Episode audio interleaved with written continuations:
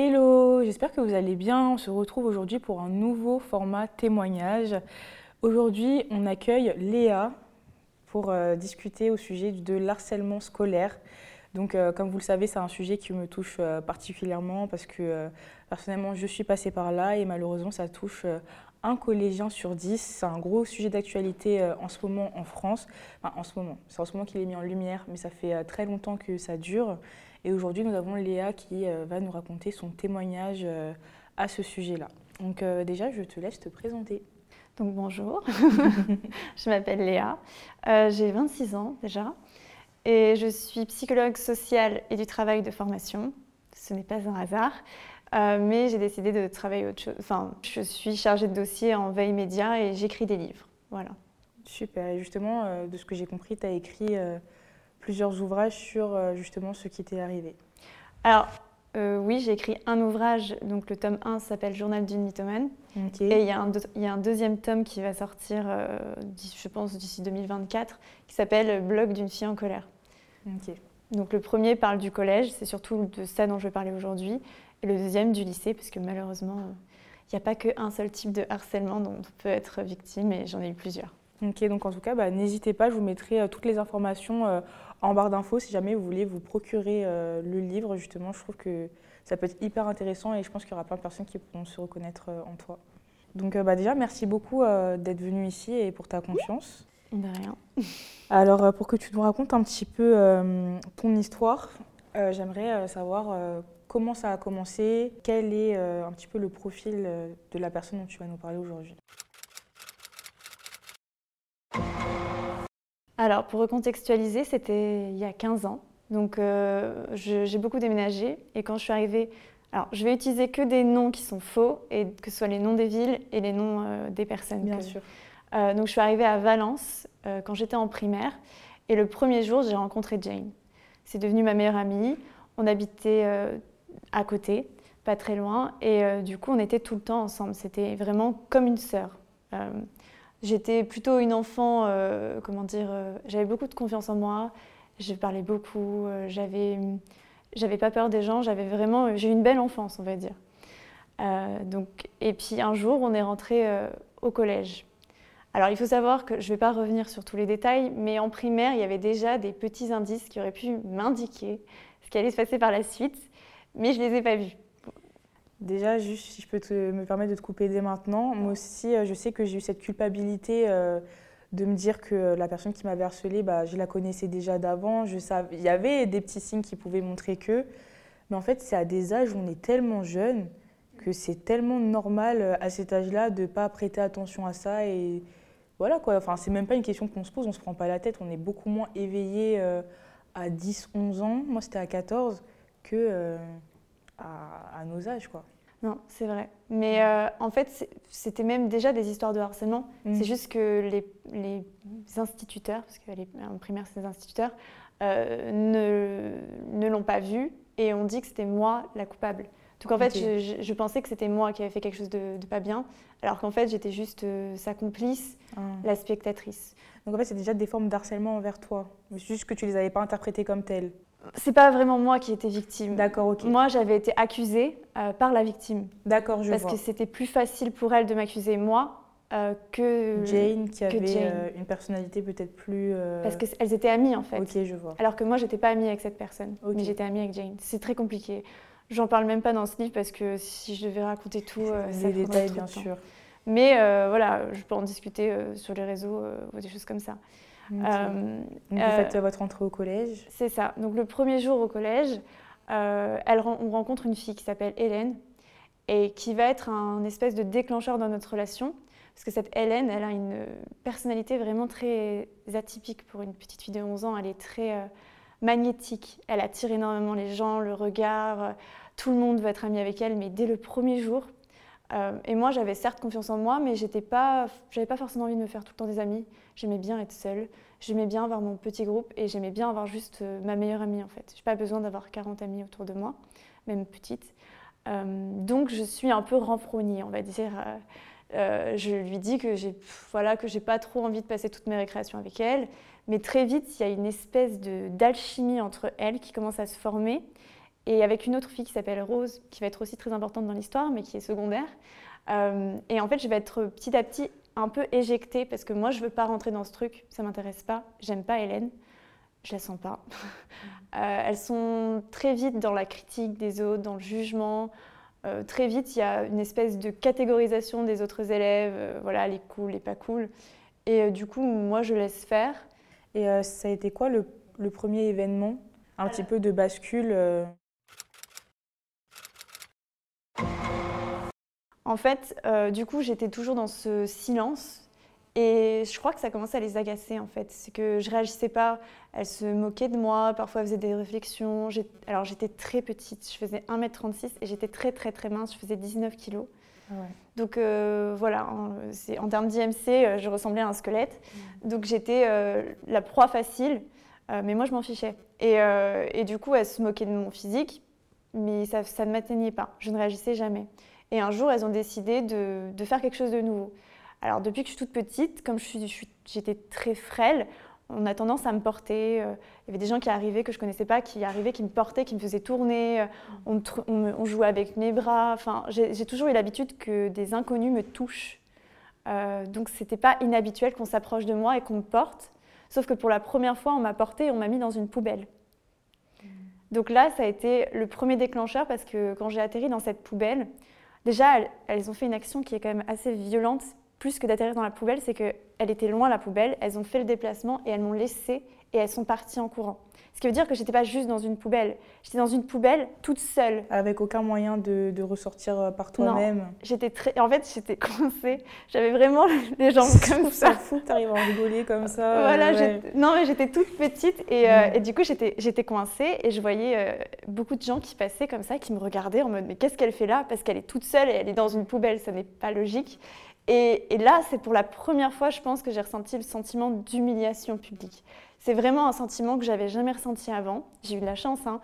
Euh, j'ai toujours été. Euh, j'ai vraiment une famille qui m'a donné beaucoup d'amour.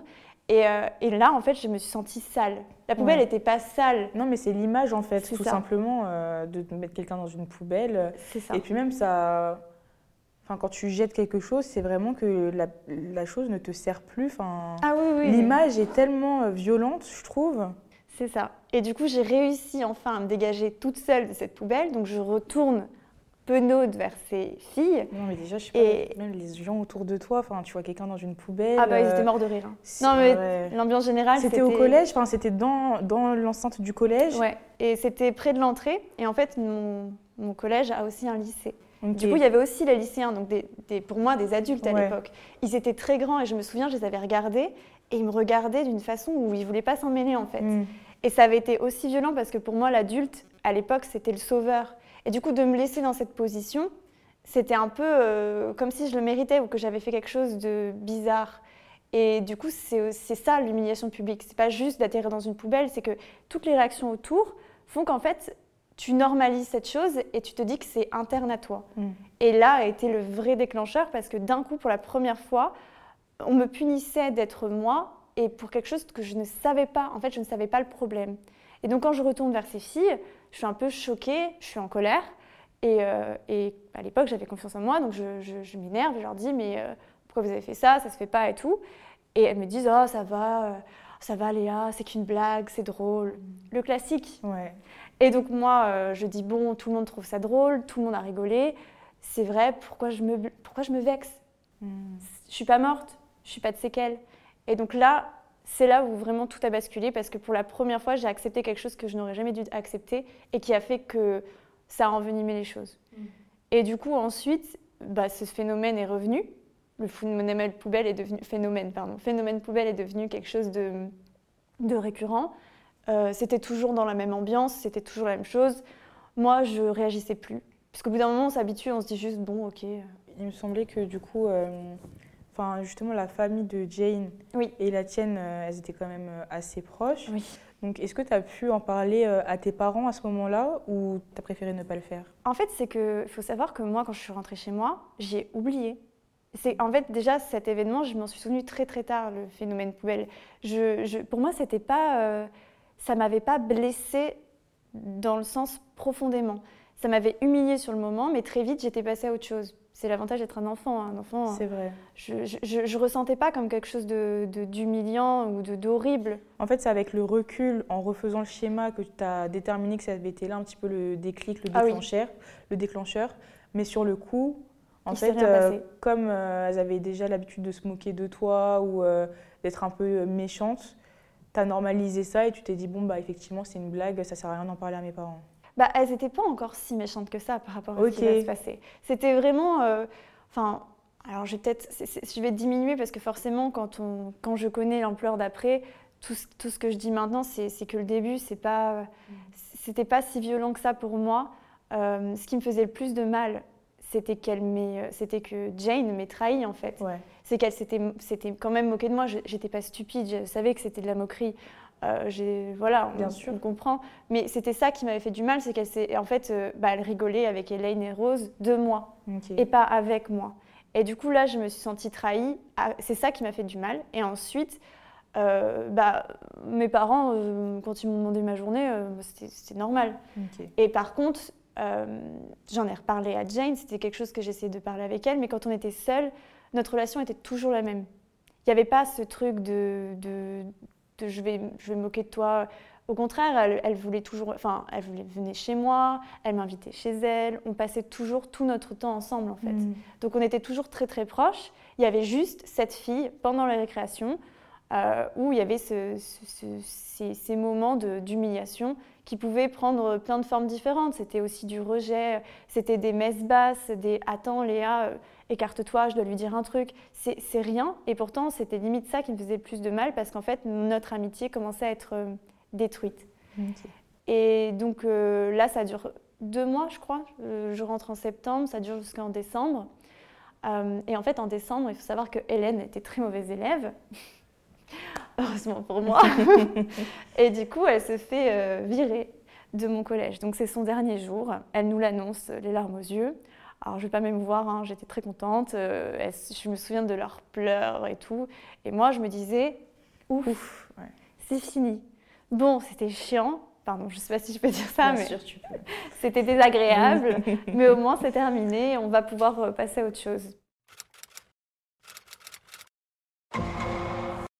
Et pendant les vacances de Noël, donc euh, c'était en 2008, mon, père fait un infarctus. Euh, bon, il n'est pas mort, mais euh, ça, il a failli mourir et pendant, pendant plusieurs semaines, il était dans un état extrêmement critique. et ça, ça, a eu un déclencheur, c'est le deuxième déclencheur, on va dire. ça m'a brisé. Pour la première fois, j'ai vraiment eu le sentiment en fait que, bah, que comment dire, que je, ne m'en sortirais pas je me disais que si mon père ne survivait pas, je ne savais pas comment j'allais vivre sans lui en fait. Ouais, je pense que c'était le fait déjà de l'image que tu avais de l'adulte, comme tu disais. Et euh, même au-delà de ça, je suppose que bah, au niveau de ta famille aussi, ça a dû la détruire, euh, le fait ah de vivre un événement comme ça. Bah, disons que là, j'avais plus de soutien parce que ma mère, euh, elle devait se débrouiller pour. Bah, on est deux, j'ai un frère. elle devait se débrouiller pour, pour gérer la, famille, pour gérer les, les visites à, à l'hôpital, gérer tout ce qui était rendez-vous, euh, et émotionnellement aussi. Euh, et mon frère aussi l'a très très mal vécu. Et c'est celui qui a certainement plus exprimé physiquement son, son mal-être. Son mal-être. Et donc ça, c'était vraiment c'était l'enfer chez moi. Mm. Honnêtement, euh, alors je dis pas, il y a toujours pire. Hein. Je, je parle que de moi. Hein. Mais bien sûr, c'est déjà horrible de vivre ça, t'inquiète pas. Donc euh, c'était vraiment, c'était très très dur et je n'avais pas l'opportunité d'exprimer quoi que ce soit. Et puis même, honnêtement, quand j'étais chez moi, la seule chose auquel je pensais, c'était mon père. Bien sûr. Même en dehors, ça prenait toutes mes pensées. Euh, et donc pendant donc ces vacances se passent. Je sais plus. Alors pareil, en termes de temps, il y a des choses où euh, ma mémoire, elle, elle sait une période, mais je ne sais jamais si c'est avant ou après. Il n'y a pas de souci. Donc s'il y a des mélanges, c'est normal.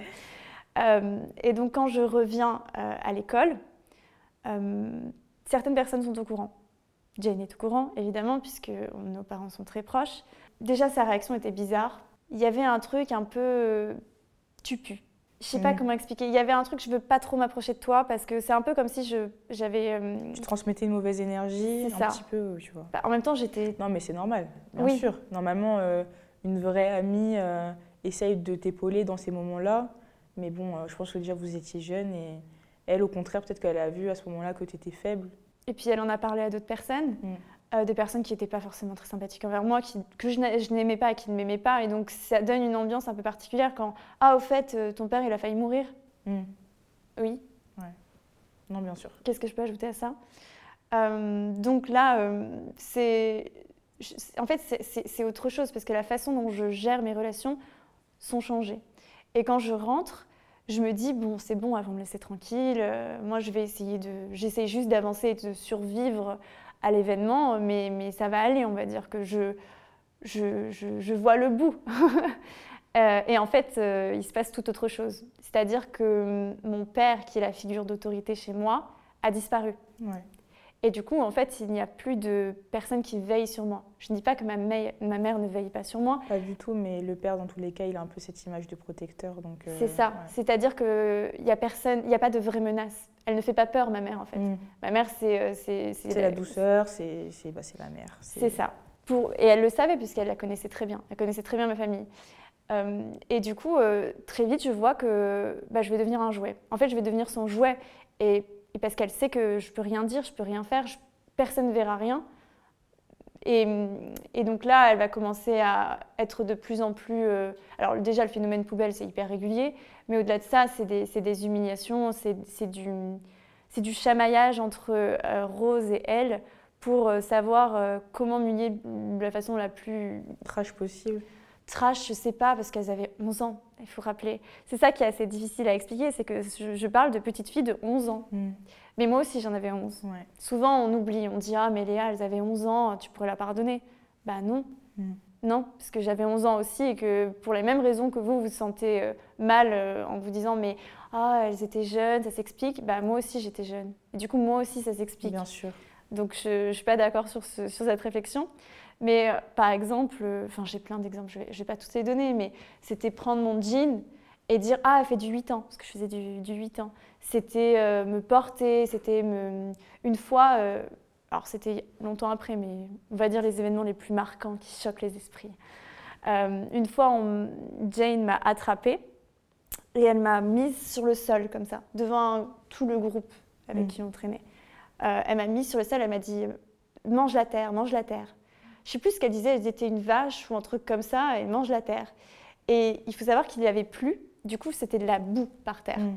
Et moi, la seule chose que je voulais pas, je savais que je pouvais pas lutter physiquement, hein, mais la seule chose que je voulais pas, c'est avoir de la boue sur, mon, sur, Ouais. sur ma bouche. Je pouvais l'avoir partout, mais pas sur ma bouche. Et du coup, je me souviens juste la pensée de je ne mangerai pas, je ne mangerai pas, je ne mangerai pas, et de lutter, mais physiquement. Ouais. Et elle n'a pas réussi à faire manger la terre. Ça a duré peut-être euh, trois minutes.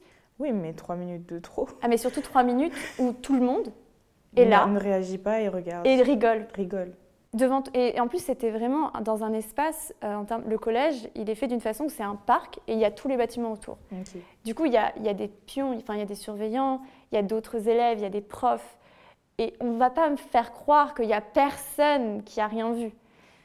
Même, je sais pas, moi j'ai des souvenirs comme au collège, dès qu'il y a un attroupement ou quoi, euh, directement il y a un surveillant qui débarque euh, pour un peu regarder au moins ce qui se passe. Après, il y avait des surveillants qui étaient plus du côté des élèves, d'autres, euh, voilà. Mais ça me surprend tellement que. Je sais pas. Honnêtement, je bien peux pas, peux savoir. Mais après, ça trois minutes. On va se dire c'est très court. Hmm. Peut-être que pour un adulte, euh, il n'a pas forcément vu. Euh, L'action a été très rapide. euh, voilà. Oui, mais quand bien même, euh, dès que tu vois que les élèves s'attroupent, normalement tu es quand même censé aller regarder ce qui se passe. Quoi. Je suis d'accord. je vais pas dire le Oui, oui, contraire, oui. Non, c'est plus une remarque, c'est pas. hein. Voilà. Ouais. Et bon, pour euh, d'autres euh, événements, euh, une alors ça c'est pareil, c'est parti de la culpabilisation, c'est que petit à petit, donc je perds de l'ego. Déjà, Ok. j'en avais plus beaucoup à cause de mon père, mais en fait, petit à petit, tout ça devient normal, d'être le bouc émissaire, qu'on se moque toujours de moi, d'être toujours le, je sais pas, qu'il y ait toujours quelque chose. L'attention qui, quand elle est tournée vers moi, elle n'est jamais positive. Et quand tu dis que euh, elle se servait de toi comme son jouet, Oui. ça se matérialisait comment?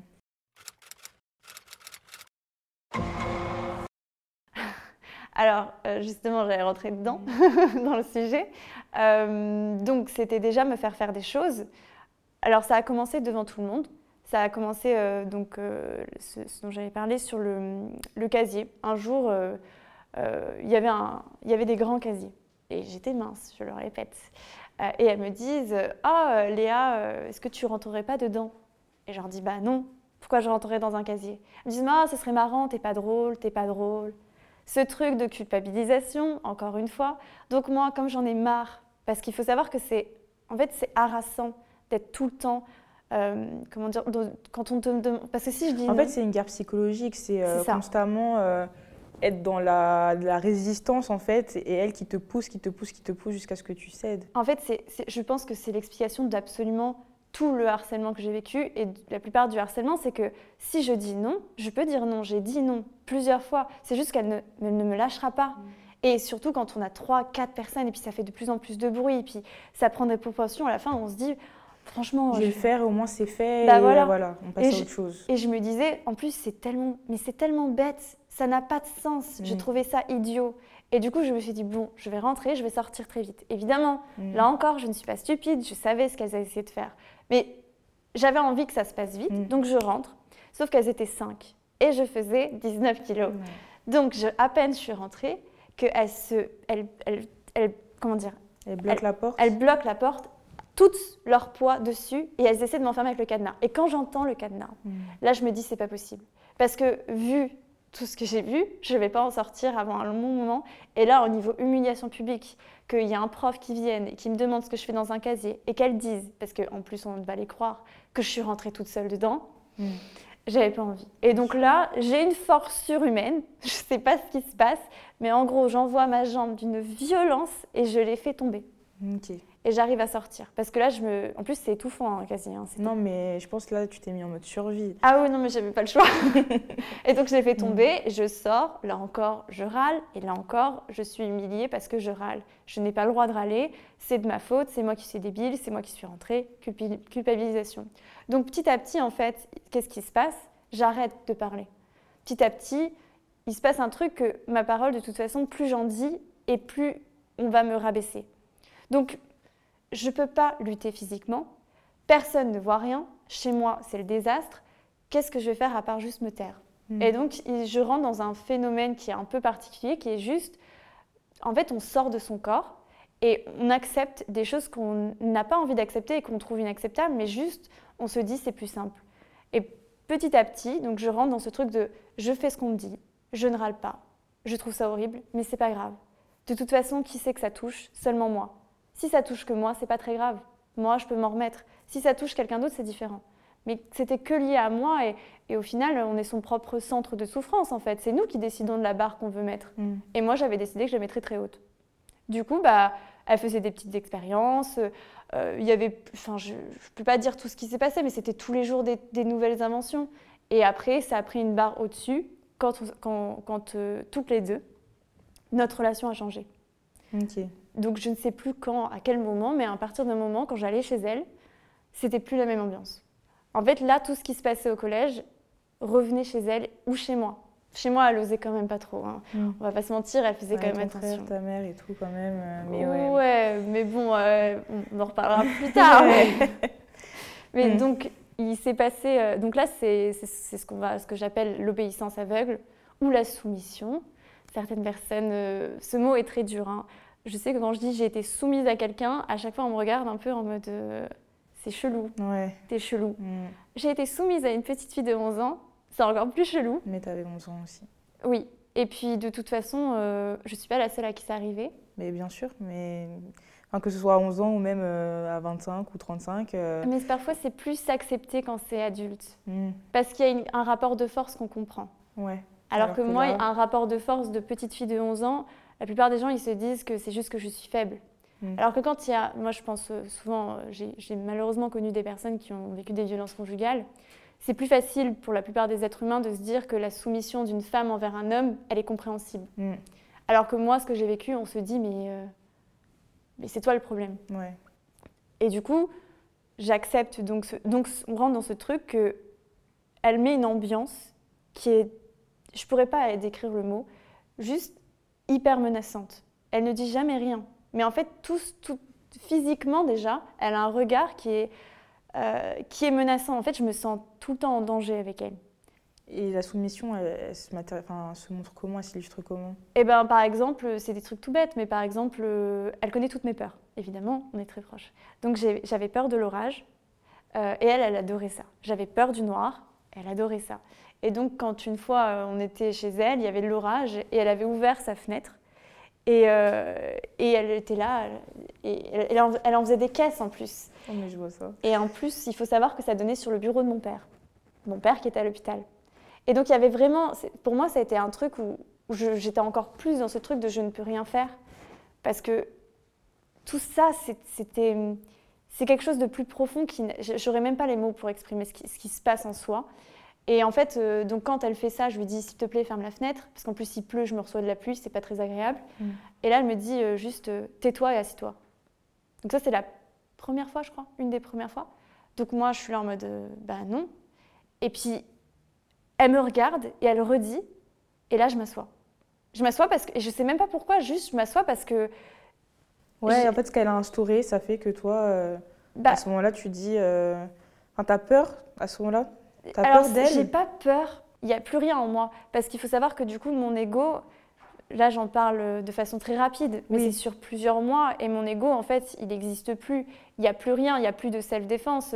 Euh, J'accepte des choses tous les jours. Euh, bon, euh, à, Hmm. Là, c'est juste de m'asseoir. Je sais quoi le.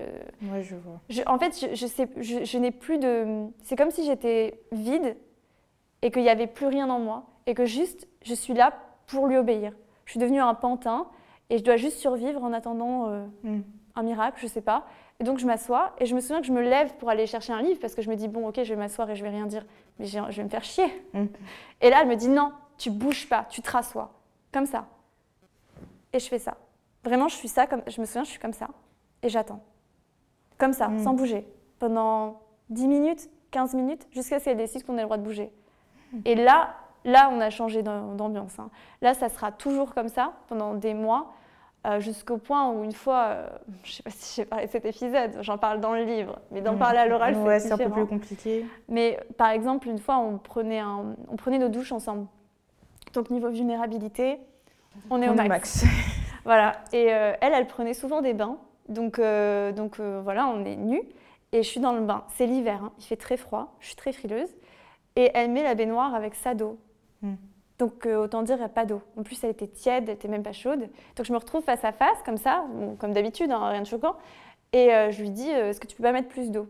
Et là, elle commence à me nier en disant, mais non, nous, on gâche pas d'eau, on fait pas ci, on fait pas ça. Donc très vite, j'ai très froid et j'essaie de sortir et elle me l'interdit. Hmm. Et donc on retourne dans ce truc de, en fait, euh, je vais souffrir et je vais attendre que tu m'autorises à parler.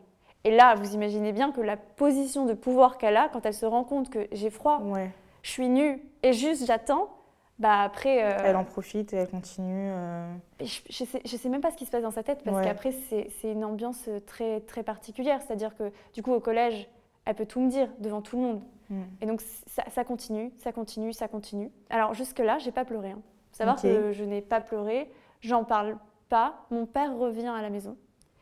Et hum, pour la première fois, je dis qu'il se passe un truc avec Jane, j'allais dire son prénom. Euh, je lui dis, euh, je, commence à me plaindre d'elle, et parce que je dis qu'elle arrête pas de dire que je suis moche. Parce que c'est vrai. Tous les jours, elle me dit que je suis dégueulasse, que je suis moche, que je suis immonde, que je suis trop petite, que je suis trop maigre, que je suis trop si. Et c'est ça qui me blesse le plus. Toutes les trucs de soumission, en vrai, je m'en fiche. Euh, tout ce qui est physique, je m'en fiche. Mais par contre, ça me blesse d'être tout le temps euh, physiquement dégradée parce que je peux rien faire. Et, euh, et puis en plus, il y a les garçons qui s'en mêlent, il y a les classes. Enfin, ça, c'est le genre de truc. Oui, c'est vrai, ouais. Les classements dans la classe, de la plus belle à la plus moche et tout, les trucs comme ça. Et il y a une question d'amour. Oui. Dans le fait d'être physiquement beau, c'est qu'on est apprécié. Et dans le fait d'être physiquement moche, quand on est jeune, ça veut dire qu'on n'est euh, pas aimé, qu'on pue, qu'on ne veut pas nous parler. Et du coup, ça, ça me faisait beaucoup de mal. Et c'est de ce dont, c'est de ce dont je parlais avec mes parents. Mais mes parents, eux, ils trouvaient ça ridicule. Bien sûr. Ils me disaient, mais mais c'est pas grave, mais c'est pas vrai, mais, mais ça va aller. Euh, et, et, du coup, bah, je. De toute façon, eux, comme ils connaissaient Jane, oui. bah, ils devaient aussi se dire. Euh, enfin, ils connaissaient la petite, ils se disaient, bah. Puis surtout, je continue à l'inviter. méchante, oui, aussi. Et puis, ils connaissaient leurs parents aussi. Donc, euh, forcément il y a un rapport déjà où c'est pas une inconnue. C'est pas comme quand ton enfant il rentre de l'école et il te dit oui voilà on m'a fait ci ça ça mais que l'enfant c'est un inconnu. Bah, directement, je pense là, tu vas à l'école et tu essaies de demander un peu des explications. Alors, quand c'est un petit que tu vois tous les jours et que tu vois que le petit, il est, il est gentil, que tout se passe bien, qu'il est à l'écoute, qu'il est poli, bah, je pense que déjà au niveau de l'affect, il y a une position qui est différente. C'est surtout qu'en termes de positionnement, s'ils commencent à dire que Jane a fait une erreur, ça veut dire qu'ils vont devoir en parler aux parents. Et donc là, ça prend une autre position parce que, enfin, il y a trop de choses. En...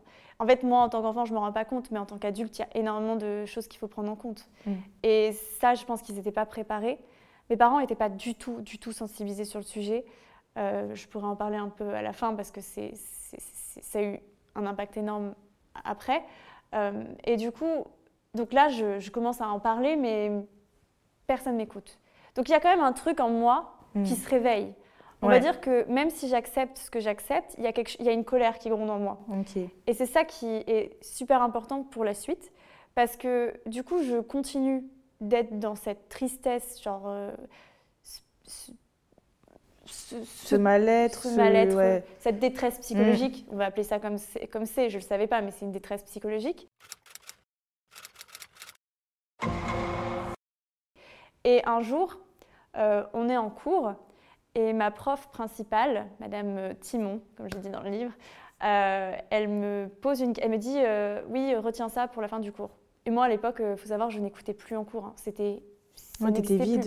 Hmm. Bah non, comment, comment je pourrais? Entre Parce que j'ai perdu mon chien, hmm. j'ai, failli perdre mon père, je me fais insulter toute la journée. Les cours. Bien euh, sûr, c'est le cas de tes soucis à ce moment-là. Ah non, mais ça n'existait plus. Mais j'avais quand même des bonnes notes, je sais pas comment, mais j'avais des notes. Ok. Et du coup, elle me dit ça. Et à la fin du cours, elle vient me voir, elle me dit, au fait, euh, et il y avait Rose aussi qui devait retenir la même chose. Au fait, euh, du coup, est-ce que vous avez ce que je vous ai dit? Et moi, je la regarde et je lui dis non. Et là, elle commence à s'énerver contre moi en me disant T'écoutes plus, euh, tu fais pas attention. Et, et, en fait, elle est en train de, de, de, je sais pas, de déverser une espèce de colère contre moi. Et là, je me mets à pleurer. Hmm. Pour la première fois depuis euh, des mois, je pleure devant quelqu'un. Parce que je pleurais chez moi, mais je pleurais jamais devant les autres. Et, et là, euh, elle se rend compte qu'il y a un truc qui va pas. Donc, elle fait sortir Rose, elle fait sortir tout le monde, et elle me garde. Elle me garde alors que j'ai cours hein, et qu'elle a cours. Et pendant près d'une demi-heure, elle essaie de me faire parler.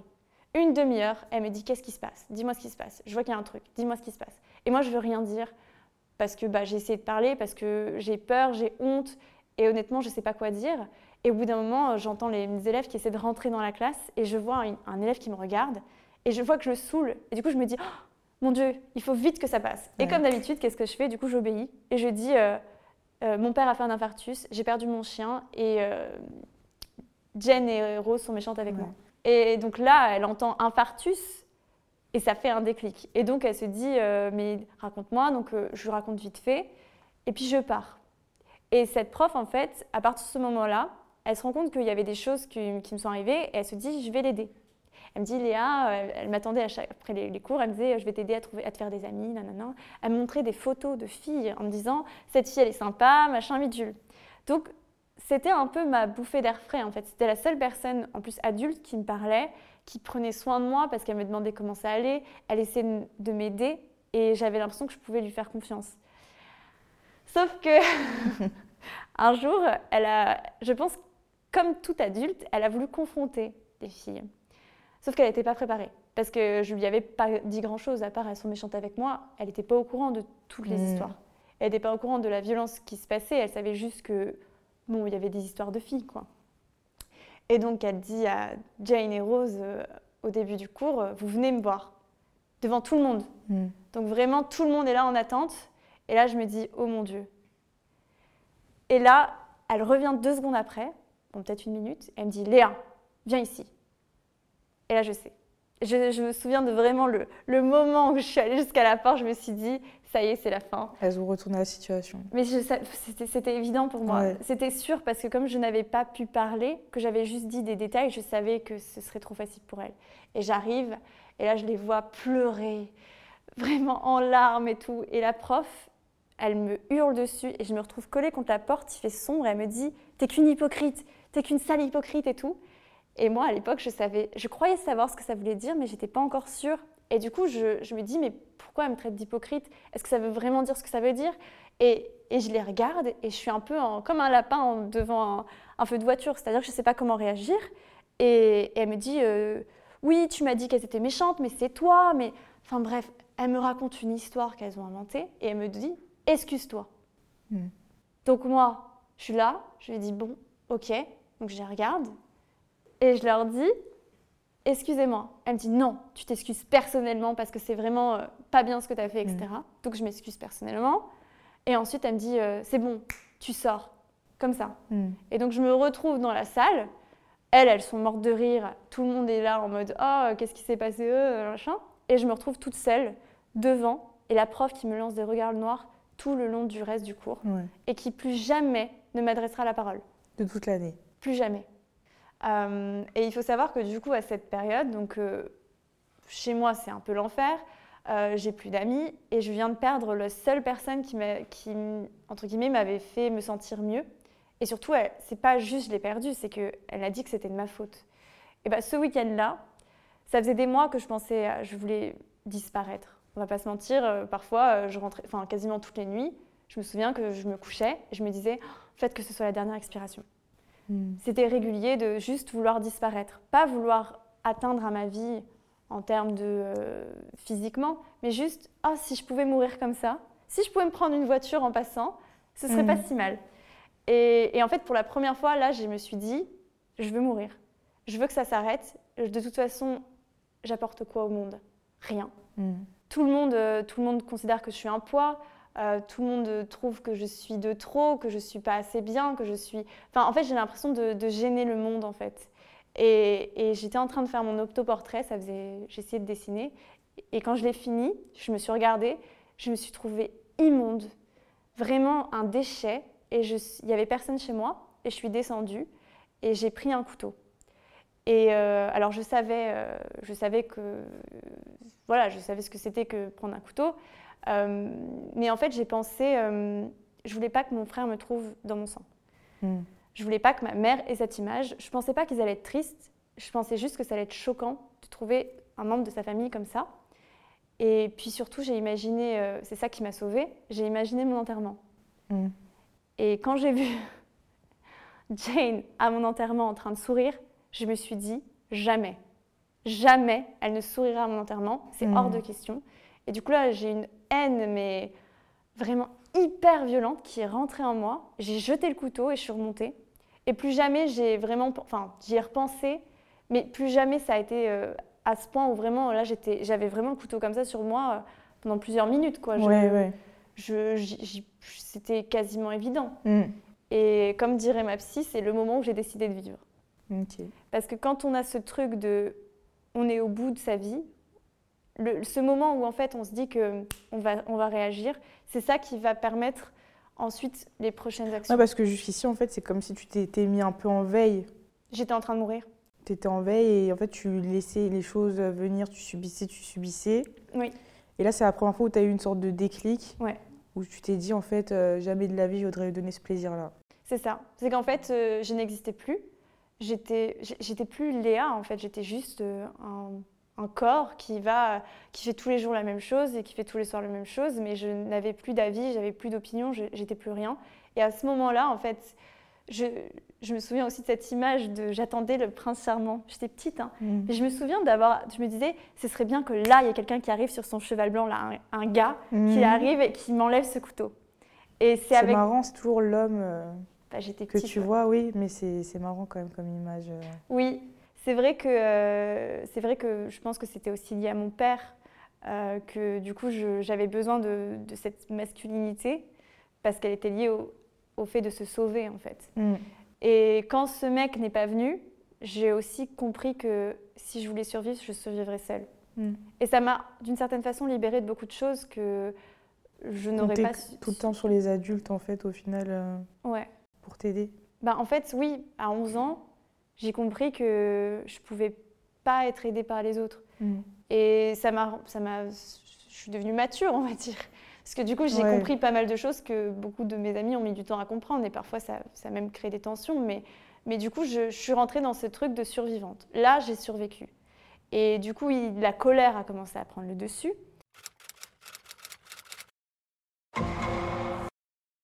je traînais encore avec elle, hein. euh, malgré ce qui s'est passé. Un jour, elles se disputent devant un casier, elles veulent l'ouvrir, elles ont le code. Et moi, j'ai faim. Mm. et du coup, euh, ça dure depuis 10 minutes en mode c'est moi qui vais l'ouvrir, non, c'est moi, non, non, non. Et moi, je dis bon, si vous continuez, c'est moi qui vais l'ouvrir. Et Rose me chope par le, col, j'étais en manteau, c'était l'hiver. Elle me soulève, je l'avais déjà vu faire euh, sur un garçon, elle l'avait déjà fait. Hein. Elle me soulève et elle me colle contre le casier. Mm. Et là, elle commence à, Jane commence à me, à me gifler. Elle me dit oui. Et l'autre, a dit non. Et en fait, elle me gifle comme ça, comme, un, comme une poupée. Et elles n'arrêtent pas de crier en se regardant et en rigolant. Et je ne sais pas combien de temps ça dure, mais ça dure un moment. Et à un moment donné, euh, je pète les plombs. Là encore, là, je crois que la survie, euh, ça a commencé à faire son chemin. Et là, je hurle Lâchez-moi, sale pétasse Ah ouais C'est libérateur. Hein. et du coup, je, hurle et je les frappe, je sais pas comment. Mm. J'atterris sur le sol. Et je pense qu'elles étaient un peu choquées. Parce c'était la première fois que physiquement, mm. euh, au-delà du casier où j'avais donné un coup, où je, les insultais, où je, j'avais une réaction. J'avais vraiment une réaction violente. Et du coup, je pars. Et à partir de ce moment-là, je n'étais plus en groupe avec elle. Ce moment-là, j'ai compris. En fait, dans, dans, ma tête, je me souviens, je me suis dit, mais je suis trop débile, elle t'aime pas, qu'est-ce que tu fais avec elle et tout. Et donc là, je me suis retrouvée toute seule. Donc c'est pas forcément mieux, mais il vaut mieux être seule que mal accompagnée. donc là, c'est un autre type de harcèlement qui a commencé, c'est-à-dire que c'était plus un harcèlement physique puisqu'elle pouvait plus m'atteindre, mais par contre le harcèlement, euh, les humiliations publiques, mm. harcèlement de groupe, tout ça, ça a continué.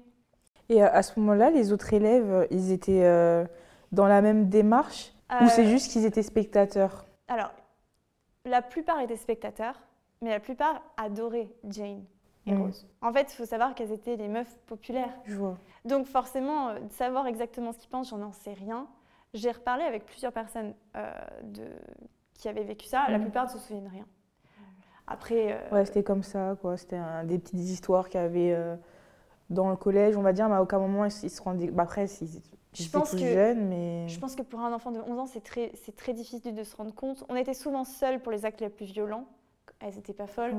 Euh, et puis pour les humiliations, les petites humiliations, les petites remarques, les moqueries, on l'a tous vu. Enfin, moi-même, j'ai assisté à des moqueries et je réagissais pas forcément. Mm. Je sais pas que j'étais pour, c'est juste que bah. Tu n'étais pas sensibilisée, tu te rendais pas compte. Et puis à cet âge-là. Euh, puis si tu t'exposes, euh, c'est oui toi qui aussi c'est vrai. C'est vrai totalement. C'est de la défense. Hein. Enfin, mm. je veux dire, je leur en veux pas en soi. Certaines personnes auraient pu réagir, mais bon. Oui. Après, je voulais savoir si elles appuyaient en plus d'elles ou sinon, juste elle regardait, elle rigolait, mais euh, sans. Euh, parce Honnêtement, que, euh, je m'en souviens pas. D'accord. Tout ce que je me souviens, c'est que c'était toujours des rires. C'était juste. Ça, ça, a prolongé le show, on va dire. Je vois. Mais je me souviens pas d'autres personnes en soi blessantes. En tout cas, moi, ça me blessait pas. donc ensuite, j'ai réussi à m'éloigner. Oui. J'ai retrouvé de nouvelles amies. Elle voyait, elle venait plus chez toi du coup, enfin vous alliez plus l'une chez l'autre. Ah. Alors, il y a une période parce que du coup, je m'étais éloignée, j'ai réussi pendant plusieurs mois, mais comme nos parents sont très proches, euh, forcément, il y avait des trucs. Elle m'avait invitée chez elle en vacances, et du coup, il y avait ce truc de rendre. Et puis en plus, euh, comme personne n'avait capté tout ce qui m'était arrivé, j'avais un peu normalisé. En fait, très vite, je me suis dit, non mais Léa, t'as un peu exagéré. Euh. En gros, c'est juste disputer un moment, mais voilà quoi, c'est pas, pas grave. Et du coup, je, je l'ai invitée en, en vacances quelques mois après. Euh, dans mon appartement à la mer. Mmh. Euh, donc on avait 11, je sais plus, en fait je sais pas si c'était quelques mois après ou un an après. C'était après. Euh, et du coup, on avait le droit d'aller se baigner toute seule parce qu'on n'était pas très loin de l'appartement. Ma mère pouvait nous voir. Ça faisait un moment qu'on ne traînait plus vraiment. On se voyait dans le bus parce que forcément, on prenait le même bus. souvent, mes parents, enfin nos parents s'arrangeaient pour qu'on aille ensemble, etc. Du coup, il y avait toujours un lien. Même mm. si je voulais l'écarter, il existait toujours. Et donc, euh, donc on se parlait, mais on n'était plus dans ce truc. Ça faisait un moment qu'elle m'avait pas euh, touchée, on va dire. Ok. Euh, et du coup, là, on va se baigner. Et j'ai toujours eu peur des profondeurs. J'ai plein de peur. Hein. mais c'est pas très grave, c'est des peurs d'enfant. Bien sûr. Parce que pareil, je suis frêle et du coup, les gens avaient tendance à me couler. Et elle savait, je l'avais déjà invitée dans, dans ma piscine je savais qu'elle adorait me couler. Mm. Donc moi, je suis pas folle, je veux pas aller dans les profondeurs avec elle. Je veux rester là où j'ai pied. Et je suis encore moins folle, je reste carrément là où il y a l'eau au talon. Ok. Enfin, à ce niveau-là. Ouais, tu t'éloignes vraiment pas. Ah non. Mm. Non, j'a- j'avais pas confiance en elle. hein. Je sais pas. pour- je- Si on me demande pourquoi, je sais pas pourquoi Bah, j'ai traîné avec elle. Ah, ok. Je, je sais pas pourquoi je continue à lui parler. Je crois que c'était plus fort que moi parce que c'était quelqu'un de vraiment que j'aimais en fait. C'était comme ma sœur et c'est très difficile de perdre ce lien parce que j'avais pas d'autres liens aussi forts. Euh, et puis d'une certaine façon, si j'étais amie avec elle, ça veut dire que c'était jamais arrivé. Il y a aussi ce déni, hein, c'est un espèce de déni bizarre, mais en gros, si elle, si elle peut m'aimer de nouveau, alors Mm. dans ce cas-là, c'est que c'était une erreur. Et du coup, je, plus besoin d'y penser quoi. Et du coup, euh, on, est, on est sur la plage, j'ai l'eau là, je sais plus ce qu'on fait, et elle me dit viens, viens, euh, on va se baigner. Je lui dis non, j'ai pas envie. Et, euh, et elle insiste, et moi j'insiste. Et en fait, euh, à un moment donné, qu'est-ce qu'elle fait? Elle m'attrape par les, les chevilles et elle me fait tomber comme ça, à la renverse. Et donc j'atterris le ventre dans l'eau. Et, et là, je, je me dis, mais qu'est-ce qui se passe? Et pour la première fois, là, j'ai vraiment peur. J'ai Mhm. vraiment, vraiment très peur. J'ai vraiment l'impression qu'elle va me tuer, en fait. Et du coup, je j'enfonce mes mains dans le sable, qui est assez mou. Bah oui. Voilà, c'est le sable, euh, voilà. Et en fait, et elle commence à me traîner. Et elle me traîne, elle me traîne, elle me traîne. Et je vois que je perds euh, appui parce Ouais. que Bah, le sable, il est mou, tes, tes mains Oui. s'enfoncent. En fait, tu peux pas résister. mais bien sûr. Et pour la première fois, j'appelle à l'aide. Pour la première fois, je hurle au secours, pitié, s'il vous plaît, aidez-moi, s'il vous plaît, s'il vous plaît. Parce que j'ai tellement peur en fait que je me dis je vais mourir et il y a personne qui va qui va rien faire. Et je me retourne et je vois à droite qu'il y a une adulte, une femme, je sais pas, elle doit avoir 30 40 ans, qui me regarde comme ça. Et elle a un air un peu en mode euh, qu'est-ce qui se passe? Et, et je la regarde et je continue de hurler et elle bouge pas. Mm. Elle bouge pas. Et bah du coup, qu'est-ce que je fais? Bah, À un moment donné, euh, j'arrête d'hurler puisque j'ai même plus les mains qui rentrent, je, je peux plus atteindre le sable, je me fais juste traîner comme ça sur, plusieurs mètres, j'ai aucun moyen. J'ai hurlé, personne n'a réagi. Bah là encore, qu'est-ce que ça veut dire? Tu le mérites, c'est ta place, tais-toi. Tais-toi et de toute façon, tout le monde s'en bat les steaks de toi. Enfin, c'est vraiment ça l'image. Donc à un moment donné, juste j'a- j'a- j'a- j'attends, j'attends. Et elle m'a- m'amène là où j'ai plus pied. Évidemment, qu'est-ce qu'elle fait? Elle commence à me couler. Moi, au début, je résiste. Et puis, en fait, très vite, euh, j'abandonne. Hmm. J'abandonne très vite parce que, bon, déjà, il s'est passé plein de choses avant. Euh, j'ai hurlé à la mort, personne n'est venu m'aider. Au pire, euh, bah, je meurs, quoi. Qu'est-ce qui peut m'arriver de pire? Ouais. Pas grand-chose. Donc, comme elle, je sais que si je me débat, elle va prendre beaucoup de plaisir et elle va continuer. Je me dis juste, je ne te donnerai pas le plaisir, je vais juste faire la morte. Donc, je me laisse, je me Ouais, tu, tu réagis plus, tu. toute molle. Ouais. Et sauf que ça l'amuse pas. Donc très vite, en fait, euh, enfin très vite, au bout d'une de- ou deux minutes, comme ça l'amuse pas que je me débatte pas, euh, elle, me, elle me remonte. Et puis elle me dit, oh bon, euh, c'est pas drôle. Et puis on, on revient en fait. Donc au final, il Mm. se passe pas grand-chose en soi. Bien sûr, mais ça a été hyper violent pour toi quand même. Ah bah c'est très violent. Mais bien sûr. Parce que déjà, pour moi, elle voulait me tuer. Mm. Ensuite, j'ai appelé à l'aide, personne n'est venu. Et enfin, euh, j'avais juste Mm. plus le choix, quoi. Je sais pas, Oui. c'est dans le même truc que la soumission. C'est difficile de comprendre ce qui s'est passé à ce moment-là dans sa tête, mais pour toi, c'était vraiment un jeu. Genre, elle le voyait vraiment comme un amusement, Non. ou elle te Non. voulait du mal? Franchement, je pourrais pas dire ce qu'elle voulait. À chaque fois qu'on me pose la question pourquoi, je n'ai aucune idée du pourquoi. Mm. J'ai cherché pendant des années à comprendre pourquoi, mais c'était pas un jeu. La façon dont elle me regardait, la façon physiquement dont elle, dont elle jouait avec moi, mais comme un chat avec une souris. Hein. Mm. C'est pas un jeu amusant, c'est Oui, oui, il y a quelque chose de, de malsain derrière. bien sûr. Bah, Il y avait quelque chose de plus profond que ça. Il y avait vraiment une haine envers moi. Mm. Et je la sentais. Et au début, quand euh, le, le phénomène poubelle, il n'y avait pas cette haine. Et c'est pour ça que je, je le vivais bien. Mais il y a un moment donné, je ne sais pas quand, il y a eu ce truc en elle, une colère, quelque chose, genre comme si j'étais son défouloir en fait. Ouais. J'étais plus humaine. Mais vraiment, je n'étais plus humaine pour elle. Et c'est tellement flippant de voir cette déshumanisation de, de soi dans le regard de l'autre que c'est aussi ça qui fait qu'en fait, on accepte. Parce que je, je pouvais pleurer, enfin, j'ai jamais pleuré devant elle. Mais j'aurais pu pleurer devant elle. Elle aurait juste trouvé ça mieux. Drôle, ouais. En fait, il n'y avait rien que je pouvais faire qui pouvait l'arrêter, Mm. sauf faire ce qu'elle voulait. Et c'est pour ça qu'au bout d'un moment, on le fait, parce que bah, je vais pas. Qu'est-ce que je peux faire d'autre? Mm. Tu Si peux pas je lutter lutte- éternellement. euh, Bah. Et puis plus tu vas lutter, plus ça va durer dans le temps. Donc, Bah euh, oui. ouais. Et puis bon, euh, est-ce que j'ai envie de souffrir pendant trois heures ou de Mm. faire ce qu'elle veut pendant une minute et d'avoir le ridicule? La question, elle est, Ouais. c'est facile. hein. Et puis en plus, je suis sûre que si je me débattais plus, elle aurait pu être beaucoup plus violente physiquement. Il y avait un truc en moi qui me disait, elle est capable de tout. Je sais pas si c'était juste dans ma tête. hein. Je sais pas, je, je sais pas parce que Dans tous les cas, la peur euh, l'ascendant qu'elle avait instauré sur toi, ça faisait que tu étais en position. euh, Enfin, tu étais totalement démunie en fait. Tu pouvais Ah bah rien. oui. donc, euh, c'est normal. Une fois qu'elle a instauré la peur, tu sais pas de quoi elle est capable. Donc, euh, tu restes dans ton coin et t'évites de faire trop de vagues ou de débordements parce que t'as pas envie que ça aille plus loin. Et t'as même pas envie de savoir finalement jusque Non. où ça peut aller. Bah, c'est de la survie de base, je Mm. pense. Je pense que beaucoup de gens qui ont été victimes de violences ont un peu ce même réflexe de survie. C'est bon, je vois que quand je fais ce qu'elle dit, je survis parce Mm. que je sors vivante. Donc au bout d'un moment, euh, très vite, tu comprends. hein. Ouais. C'est un peu comme le rat avec son truc de labo. Tu fais pareil. Je ne vais pas tester des nouvelles choses alors que je suis pas en sécurité.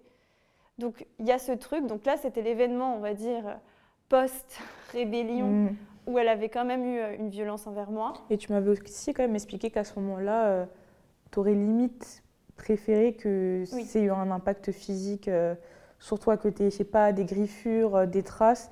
Au moins, tu aurais pu montrer aux adultes et quelqu'un aurait pu réagir. euh, Alors j'avais souvent des bleus ok, parce que je me cognais souvent quand j'étais petite. ouais. Euh, du coup, mes parents étaient habitués à ce que j'ai les jambes bleues. Donc ça, à la limite, euh, ils n'auraient pas pu faire grand-chose. Par contre, une chose que j'ai rêvé plus tard, pas sur le moment, Ok, beaucoup plus tard, quand, quand j'ai été dans la lutte d'être comprise et d'être entendue, donc c'était vers le lycée, mais j'aurais rêvé qu'elle me brise les Mhm. jambes, qu'elle me brise quelque chose, le bras, les jambes, que je finisse noyée, que je finisse à l'hôpital, qu'elle trouve un moyen, même qu'elle me coupe, je sais pas, mais un truc qui soit tellement violent physiquement qu'en fait j'ai pas besoin de, de preuves.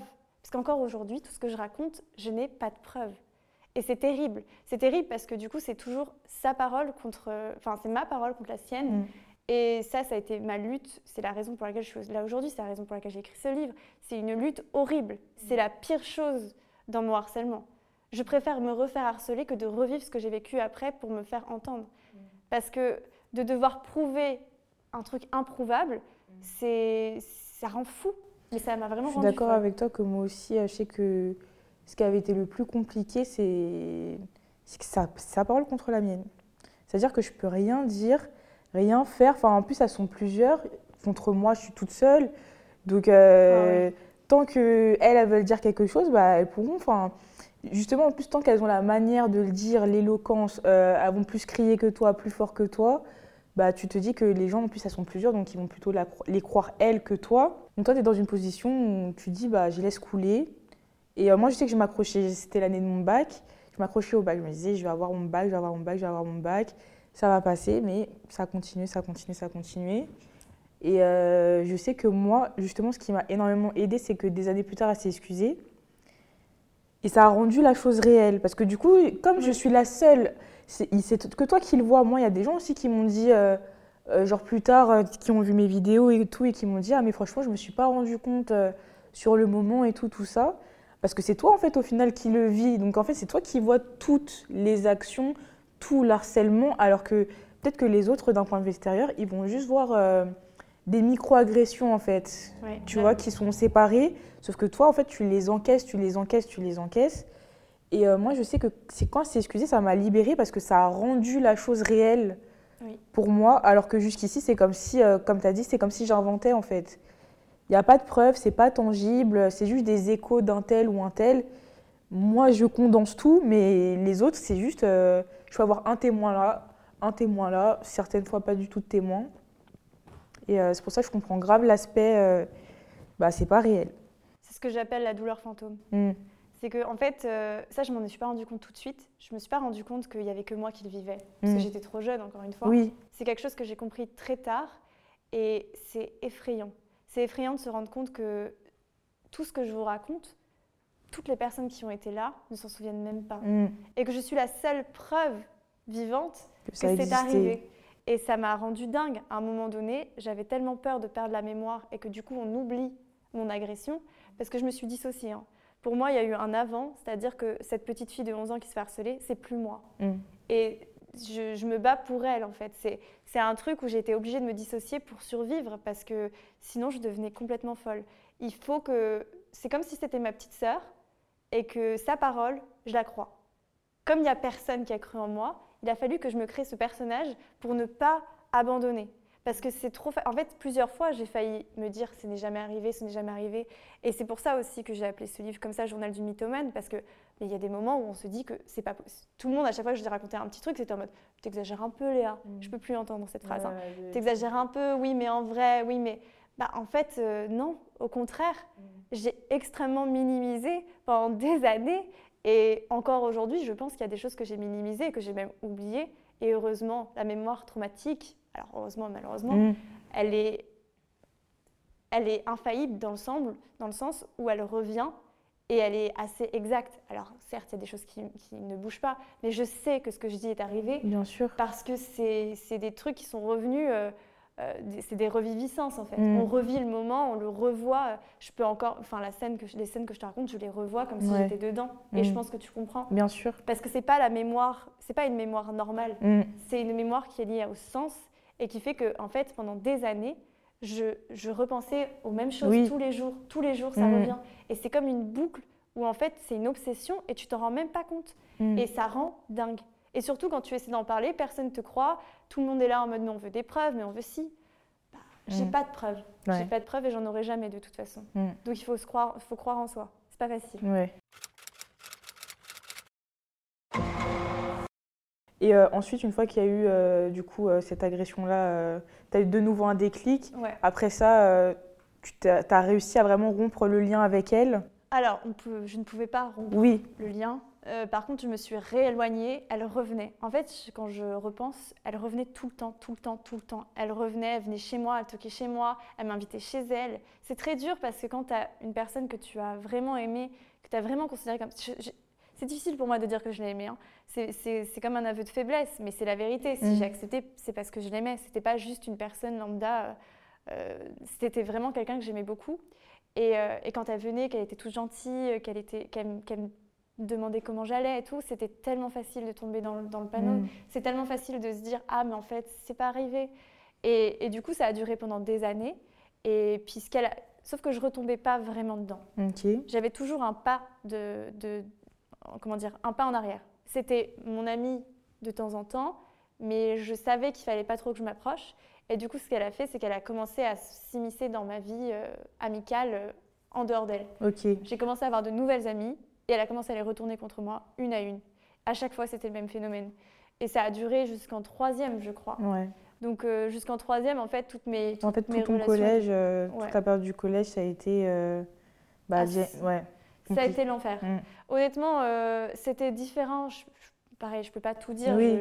C'est écrit dans le livre, mais en gros, j'ai vécu plusieurs types de harcèlement par plusieurs types de personnes, de plusieurs façons. Mm.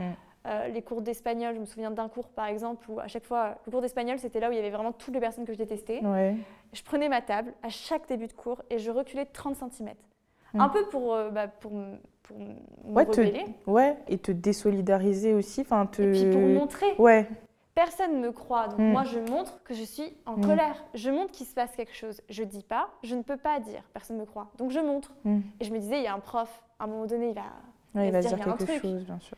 Non. Et pendant tout, enfin, une fois, ça allait jusqu'au point où il y avait les mecs, parce que souvent les mecs étaient à droite, c'était en U là, et les, les filles étaient à gauche. Et pour draguer les filles, une fois, il y en a, il, commençait à me balancer des euh, va te pendre, euh, t'es tellement dégueulasse que je te jeté à la poubelle, mmh. tes parents ils devraient avoir honte, ils auraient dû te. Je sais plus ce qu'ils disaient, mais ils auraient dû te, tuer ou un truc mmh. comme ça. Et devant le prof, devant le prof. Et le prof, qu'est-ce qu'il a eu à dire? Il m'a interrogé. À la place de dire un truc, je pense qu'il était tellement. Alors, je sais pas, il a peut-être pas entendu, il a peut-être pas compris. Mmh. Mais lui, ce qu'il faisait, c'est qu'à chaque fois qu'il voyait qu'il y avait l'intention qui était dirigée vers moi, il m'interrogeait. J'étais son élève préféré. Hein. Hmm. En général, euh, il m'est venu. c'est tellement paradoxal ouais, comme euh, comportement. Je, sais pas. En hmm. vrai, les profs, c'est un, un, sujet qui m'a. C'est compliqué. Ouais. Je sais pas si c'est. Ouais, parce qu'après, il faut pas oublier, c'était il y a 15 ans. C'était pas. Euh, ouais. Donc peut-être qu'ils étaient moins sensibilisés. Enfin, je pense qu'une situation. Enfin, j'espère quand même qu'une situation qui arriverait aujourd'hui similaire, il y aurait quand même plus de. Bah, dans ce cas-là, il y aurait plus de harcèlement à l'école. De là à dire qu'il n'y en aurait plus, je sais pas, tu vois. Mais en tout cas, j'ose espérer quand même que. Ça dépend des profs. Ouais, c'est vrai, c'est vrai. En fait, je pense que c'est lié. En fait, la sensibilisation, c'est pas lié au fait parce que les profs ne sont pas psychologues. Hmm. Les profs ne peuvent pas tout détecter. Ils ont aussi leurs propres soucis. Et les profs dont je parle, je sais leurs, leurs soucis familiaux. Je sais hmm. qu'ils avaient des problèmes à ce moment-là.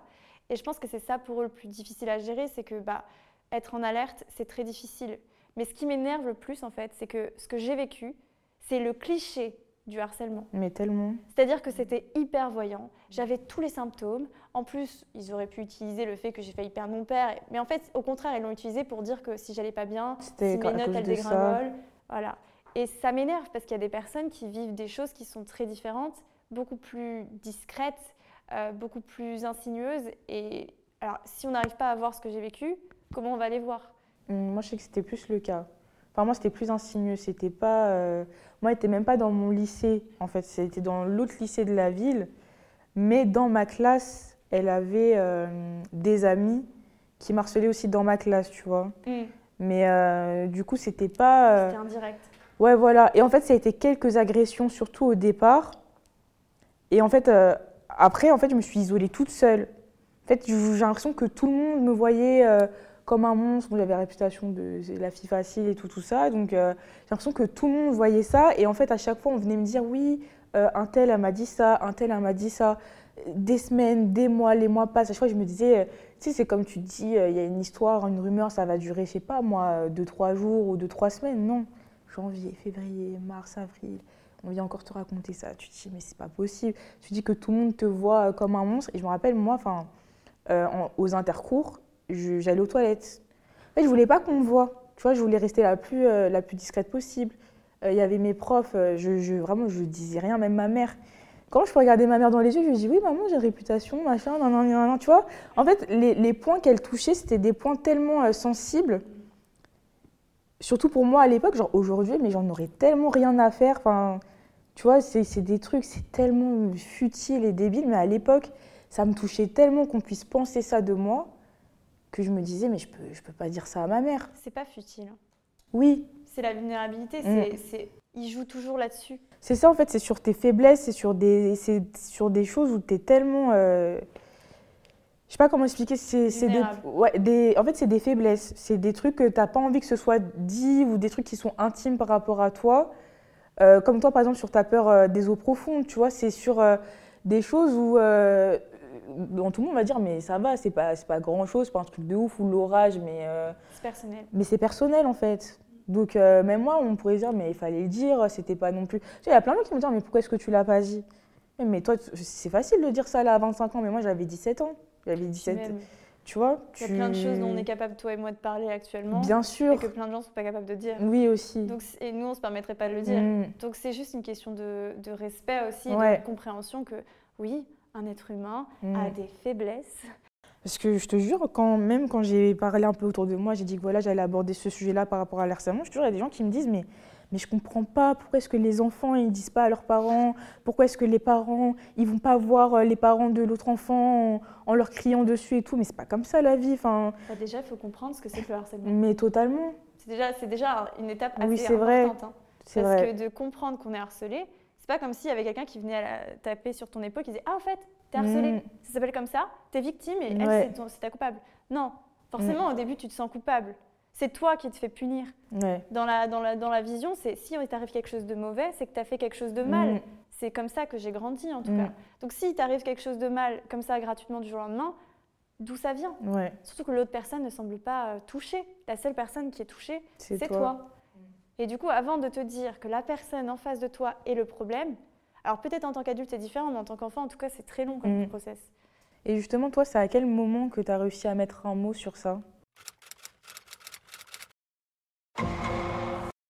Alors, ça a été très long, mais la première fois que j'ai entendu parler du harcèlement scolaire, c'était euh, euh, c'était en 2011, avec euh, l'histoire de Marion, qui s'est suicidée à 13 ans.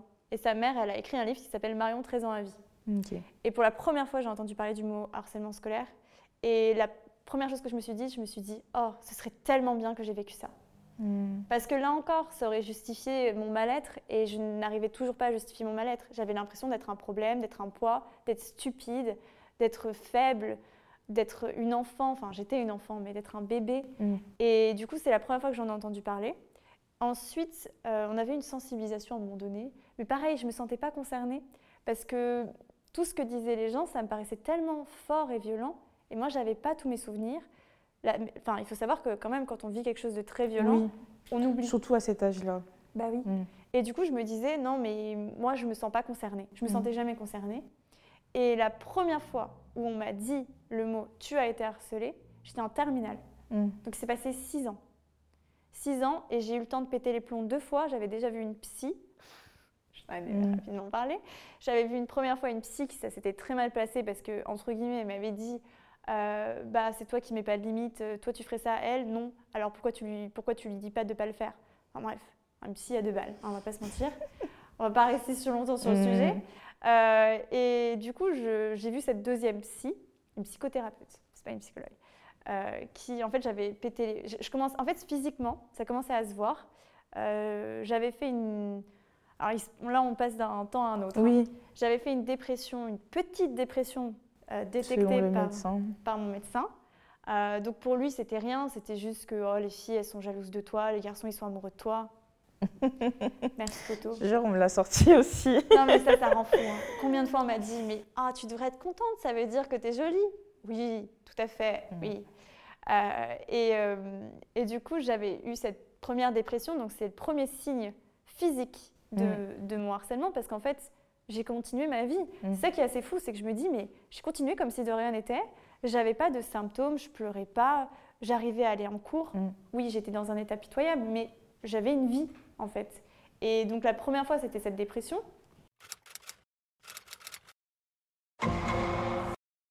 Et en terminale, j'ai commencé à faire des chutes de tension. Un jour, mon corps, il a juste arrêté. Mm. Et ça commence, et j'en ai fait de plus en plus en fait. Et euh, donc on se disait, alors j'étais mince toujours, je suis mince, c'est comme ça. On a, on a soupçonné l'anorexie. Moi, je savais que c'était pas ça, je mangeais, mais on voulait pas me croire. Mm. Encore une fois, Euh, on disait que c'est parce que je faisais pas assez de sport. On trouvait tout un tas d'excuses. Et, euh, et en fait, à un moment donné, je sais plus ce qui s'est passé. Je crois que c'était les disputes avec mes parents qui étaient de plus en plus violentes. Parce qu'à cette époque-là, par contre, je savais qu'il m'était arrivé quelque chose de grave.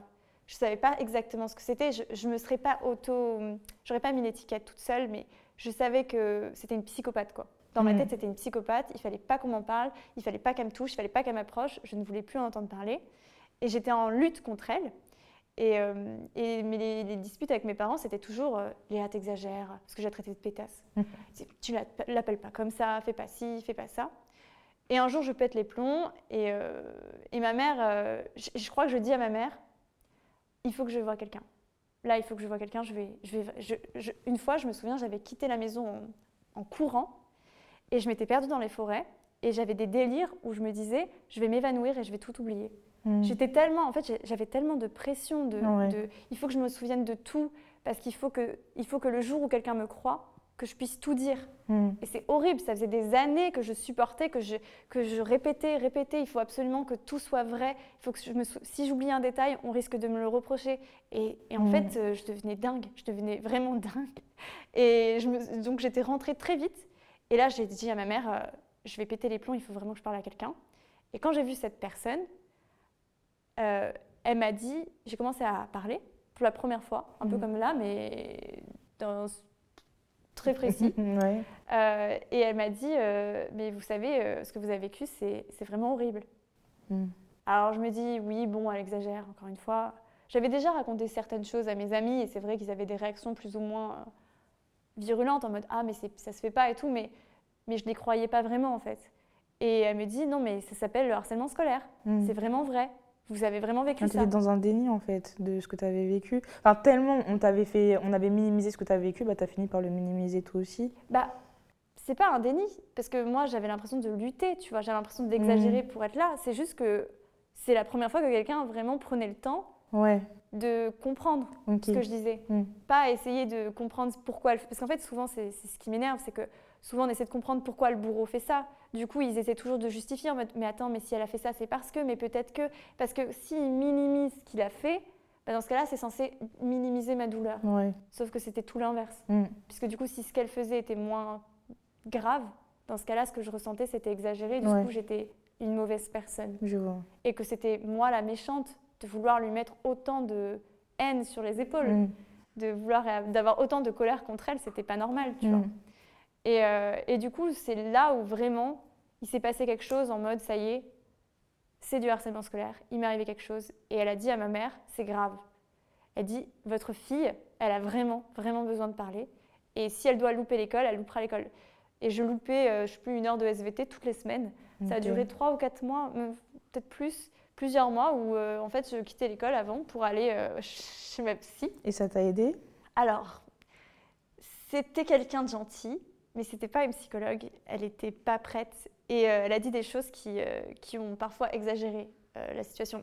Ça m'a aidé dans le, dans le principe parce que je pouvais enfin parler, mais elle a dit des choses du style euh, parce qu'elle comprenait pas. Elle, elle voulait encore comprendre le, bourreau. Hmm. Et elle m'avait dit, de toute façon, vous, vous êtes le genre de personne, on vous mettrait euh, avec 15 autres personnes qui sont elles-mêmes harcelées dans un asile psychiatrique, que vous seriez, vous, harcelé par ces personnes. Donc là, elle a carrément dit que moi, en fait, quoi que dans toutes les vies que j'aurais pu avoir, dans tous les cas, quoi qu'il arrive, je serais fait harceler. Ah par être harcelée. C'est en moi, c'est inné en moi. C'est fou de dire ça. Et ça, c'était très violent. Ça a été très violent parce que j'avais l'impression qu'elle prenait son parti. Et puis plusieurs fois, bon, il y a des choses que, qui vont, enfin, elle a parlé de choses qui ont été très destructrices aussi pour essayer de comprendre parce qu'elle disait mais je comprends pas comment est-ce mm. qu'une fille peut être amie avec vous comme ça et du jour au lendemain vous le reprochez et elle était tellement dans cette curiosité qu'elle se rendait pas compte que c'était hyper blessant pour moi. Mais j'ai quand même avancé. Et ça a été quoi euh, l'issue du coup avec euh, la fameuse Jane? Est-ce qu'à un moment donné, vous avez pu avoir euh, des explications? Alors, donc j'ai, il s'est passé d'autres années, puisque ensuite j'ai eu un. Je suis allée en médecine, j'ai eu, mes stress post enfin, j'ai eu un stress post-traumatique. J'en ai eu plusieurs qui se sont déclenchés. Donc, comme la continuité de la détresse psychologique que mmh. j'avais. Comme... Ça se manifestait comment? C'est ah bah on a cru. Euh, alors, post-traumatique. Ça avait commencé par la chute de tension. Et en mhm. fait, petit à petit, comme. En fait, le truc des, de la somatisation, c'est que tant qu'on ne parle pas du problème, ça va être pire en pire. Ton mhm. corps, il te dit maintenant, il faut que tu réagisses. Mhm. Parce que j'étais tout le temps dans l'oubli, dans le c'est pas vrai, c'est pas vrai. Et du coup, bah. Alors, c'est pas la première, la première fois, on a cru que je faisais un infarctus. Ok. J'étais. Euh, parce que je faisais mes chutes de tension. Et j'avais plein de symptômes chelous. Et je vais voir le laborantin là pour la prise de sang mm. et il me dit mais vous savez vous avez les symptômes de l'infarctus. Mon père était là, il a dit écoutez si ma fille elle avait un infarctus je saurais, j'en ai eu un. Mm. Ça l'a calmé. Mais quand même je me suis dit c'est bizarre. Mm. C'est bizarre qu'un en général, les laborantins, ils sont du style à dire Oh, vous êtes une chochotte, vous avez peur du sang. Donc, ils me disent ça. J'étais en mode C'est bizarre, c'est la première fois qu'on prend au sérieux. Et, euh, et les, les, jours passent. Et en fait, euh, je, mes chutes de tension sont tellement violentes que je ne peux plus sortir de chez moi. Mm. J'ai des, des, palpitations tout le temps. Genre, mon père, il prenait mon cœur, j'étais à 130, 150, alors que je faisais rien. Mm. Juste, euh, en mm. fait, c'était c'est la tachycardie, je crois. Oui, c'est la tachycardie. Et euh, donc, je vais voir mon médecin. J'ai des sensations bizarres aux doigts. J'ai plein de symptômes. Et tu te sentais en stress? Tu as l'impression d'être tout le temps en stress, tout le temps angoissée? Moi, je vivais dans le stress. Ouais. En fait, depuis petite, j'étais habituée à être. Euh, en fait, la détente. C'était devenu normal. Mais en oui, fait. en fait, la détente, c'était un signal d'alarme pour moi. Je me mm. souviens, parfois, je me sentais détendue, je me disais, oula, je vais mourir, je suis en train de mourir, je suis en train de mourir. Du coup, j'étais tout le temps hyper crispée comme ça, tout le temps, tout le temps, tout le temps. Et euh, du coup, je ne sentais pas. Mais par contre, quand j'ai commencé à avoir ces chutes de tension, du coup, j'avais ce truc de down et de mm. up. Et, et, du coup, il y avait des nouveaux symptômes, des trucs que j'avais pas remarqués ou qui étaient peut-être là ou qui n'étaient pas. Et ça faisait, ça changeait tout le temps. Euh, et, mes parents, ils le voyaient. Et mm. là, pour la première fois, ils ont vu qu'il y avait quelque chose qui n'allait pas. Pour la première fois, c'est eux qui m'ont dit, là, il y a quelque chose qui ne va pas. Je ne pouvais plus aller à la fac, ils m'emmenaient euh, et je, me mettais à pleurer. C'était très violent physiquement. Mm. Mon médecin, il a cru que j'avais un cancer. Euh, j'ai fait des tests et des tests pour comprendre ce que j'avais parce que j'avais des vrais symptômes qui se voyaient. Ouais. C'est-à-dire que c'était des symptômes qui. Oui, ça se matérialisait physiquement. C'était physique. Ton mal-être mental. Euh, ah oui, oui. Se, ça se voyait dans les, dans les examens. Tu mm. vois et une fois, j'ai fini aux urgences parce que mon médecin il a dit écoutez, euh, je ne sais pas quoi faire, il faut, il faut que vous alliez aux urgences parce qu'ils auront peut-être des outils. Mm. Et aux urgences, j'ai attendu 4 heures. La, au début, la, fille m'avait dit oh, pourquoi vous êtes là non J'ai vu une, infirmière de garde. Au bout de deux minutes, elle est revenue vers moi. Ils m'ont pris en urgence. Hmm. Il y avait un mec qui s'était fait rouler dessus. En, il, avait, il, y avait une, alors, il y avait une dame qui était très âgée qui avait un problème. Il y avait un gars, il avait, on lui avait roulé dessus sur le pied. Et je suis passée avant ah, lui. Ouais. Hmm. Donc je me dis, oula, il se passe un truc. Et ils me font un ECG, ce qu'on appelle euh, pour le cœur. Et en fait, euh, les filles, elles sont un peu. Elles refont plusieurs fois les internes. Et elles, font, elles disent, euh, bon, on va appeler le chef parce qu'on n'est pas sûr. Et il y a le chef qui carrément se vient Mhm. pour une troisième fois, il vérifie une quatrième fois. Et ils disent, parce que vous avez tous les symptômes de l'embolie pulmonaire. Mhm. J'avais rien, Ouais. j'avais rien du tout. Je suis sortie, il me dit non, mais finalement on a vérifié et tout, mais il faudrait peut-être que vous alliez voir un cardiologue. Donc je faisais de médecin en médecin en médecin. Et toi, tu faisais le rapprochement avec ce qui t'était arrivé ou pas du tout? Bah en fait à ce moment-là j'avais très peur. Mhm. J'ai toujours cru que j'allais mourir jeune. J'ai toujours eu, eu cette sensation que vraiment euh, je, je- je mourrais de façon dramatique, Hmm. qu'il m'arriverait un truc. Je ne me projetais pas plus loin que 20 ans. Ah ouais. Vraiment pour moi c'était impossible. Donc je me disais ça y est, ça arrive. Hmm. Et euh, d'une certaine façon, en fait, je me sentais bien parce que pour la première fois, mon mal-être était écouté. Pour la Ouais, première fois, mes vrai. parents étaient inquiets pour moi. En fait, ils, ils me tenaient par la main, ils se... même mon frère. Enfin, il y avait des gens, ils venaient me voir comme si j'étais mourante. hein. On Mhm. m'appelait, on me disait ça va et tout. Je recevais des lettres. Hmm. J'étais vraiment comme si j'étais en train de mourir. Et ça me faisait peur et en même temps, bah, Enfant, euh, enfant, prenez soin de toi en fait. bah, en fait, je me disais, je savais que ça allait arriver, donc ça arrive et ça se passe plutôt bien. Hmm. Donc, euh, et puis je commençais à parler aussi. On faisait des promenades, on essayait de, de- de sortir de temps en temps avec mon père pour, euh, pas, pour pas que je perde toute euh, ma capacité physique. Quand je pouvais, je, je marchais. Et du coup, ça me permettait de parler et de, pour la première fois d'aller plus dans les, dans les détails, etc. Et donc mon père, j'avais commencé à lui raconter des, des choses qui m'étaient arrivées. Mhm. Il n'avait pas compris encore, mais ça prendra du temps. Et je vais voir son cardiologue. Le cardiologue, il me fait son truc. Et lui, c'est pour la première fois, il me dit, votre fille, euh, elle lui est pas arrivé quelque chose Il me regarde, il t'est pas arrivé quelque chose Là, tu étais en médecine, ça t'a pas un peu euh, traumatisé et tout? Je dis non, je sais pas.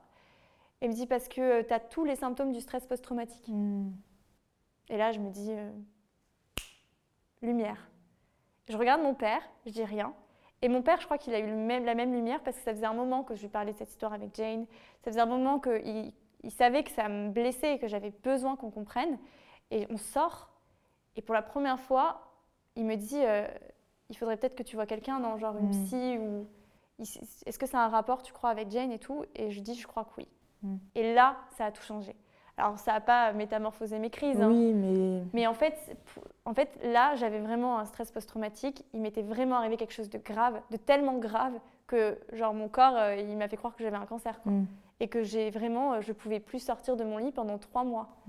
Et, et du coup, là, tout d'un coup, les choses ont commencé à évoluer dans un nouveau sens, dans un sens euh, plus sain pour moi. Et j'ai déménagé, je suis allée en psychologie. Mhm. Et donc en psychologie, euh, j'ai découvert euh, plein de choses qui m'ont aussi libérée. J'ai le fait de prendre de la distance avec cette ville aussi, ça m'a permis de- de- d'aller mieux. Et euh, je reviens sur le fait que pourquoi Jane, je l'ai revu. Et, euh, et un jour, il y a le film Marion Trésor à vie, donc le livre qui est adapté en film qui passe à la télé. Et je me dis, je vais le regarder. Et la première scène, c'est le cri de Julie Gaillet, donc la mère de la fille, qui découvre le corps pendu de Marion. Et ce cri, il est très violent et il est très significatif parce qu'en fait, j'ai réalisé que c'était le même cri qu'aurait pu crier ma... Enfin, ma mère aurait pu avoir la même réaction. Hmm. J'ai failli faire vivre ça à ma propre mère. C'est horrible de se rendre compte qu'on a failli faire du mal aux gens qu'on aime. C'est vraiment, moi, ça m'a, ça m'a brisé en fait. Et je me suis dit, là, c'est pas possible. Il Mm. faut que je sache. Et j'ai envoyé un message à Jane et je lui ai dit, je rentre à Valence de telle date à telle date, je veux te voir. Je lui ai pas demandé son avis, je lui ai pas dit pourquoi. Elle me dit, mais pourquoi? Je lui ai dit, je ne te dirai pas, tu viens, c'est tout. Et elle est venue.